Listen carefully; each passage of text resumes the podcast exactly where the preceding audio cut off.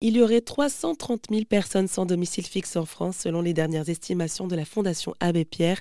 De nombreuses structures existent pour apporter un soutien à ce public et le Credo de la Cloche, une association nationale, c'est de créer du lien social avec et pour les personnes sans domicile et les habitants d'un quartier.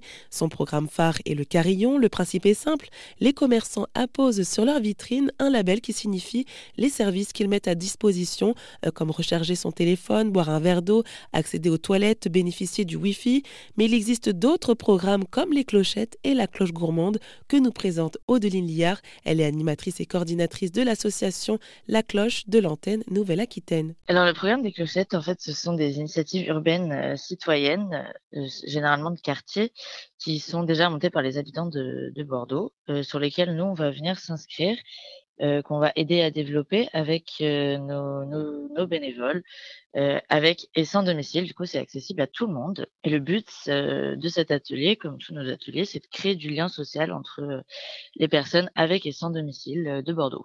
Mmh. Alors vous dites que c'est là à Bordeaux, mais est-ce que, étant donné que c'est une association nationale, la cloche, est-ce que c'est aussi réparti un peu partout en France et c'est adapté justement en fonction de chaque antenne? Euh, oui, tout à fait. Chaque antenne, en fait, est, assez libre de faire le programme euh, comme elle l'entend et comme elle le peut, surtout. Donc, euh, nous, par exemple, sur Bordeaux, on a trois, trois partenaires pour les clochettes. On est surtout sur Bordeaux Sud.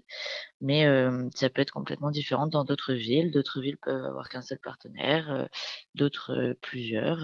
voilà, ça dépend vraiment. Bah, justement, quand vous parlez de ces ateliers et de ce qui a déjà été mis en place, est-ce que vous pouvez nous donner des exemples pour qu'on puisse comprendre justement en quoi ça consiste, euh, ça, les clochettes, de ces initiatives? Euh, Oui, alors euh, par exemple, en ce moment, nous sommes sur trois lieux différents. Donc, un qui s'appelle le café le, Petit Grain, qui est place d'Ormois.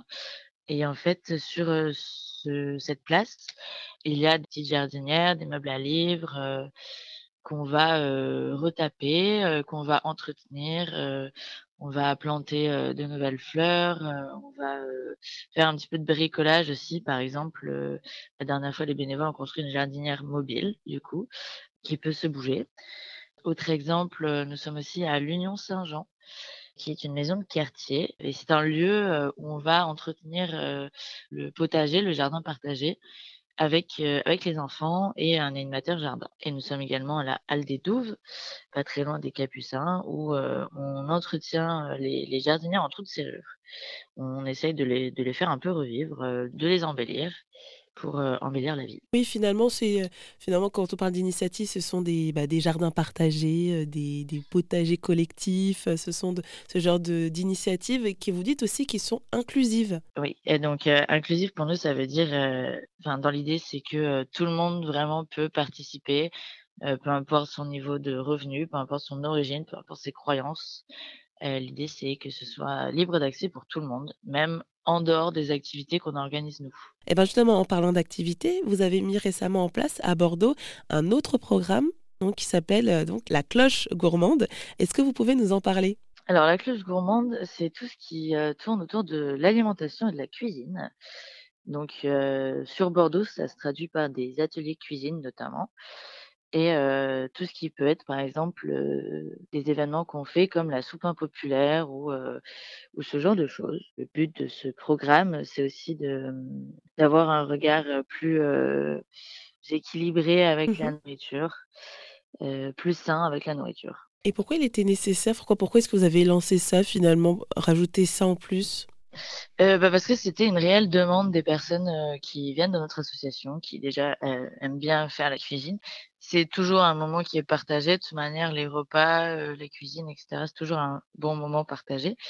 Et aussi pour pour aider les gens à avoir une alimentation plus saine de manière générale. Pour plus d'informations sur l'association La Cloche, rendez-vous sur rzn.fr.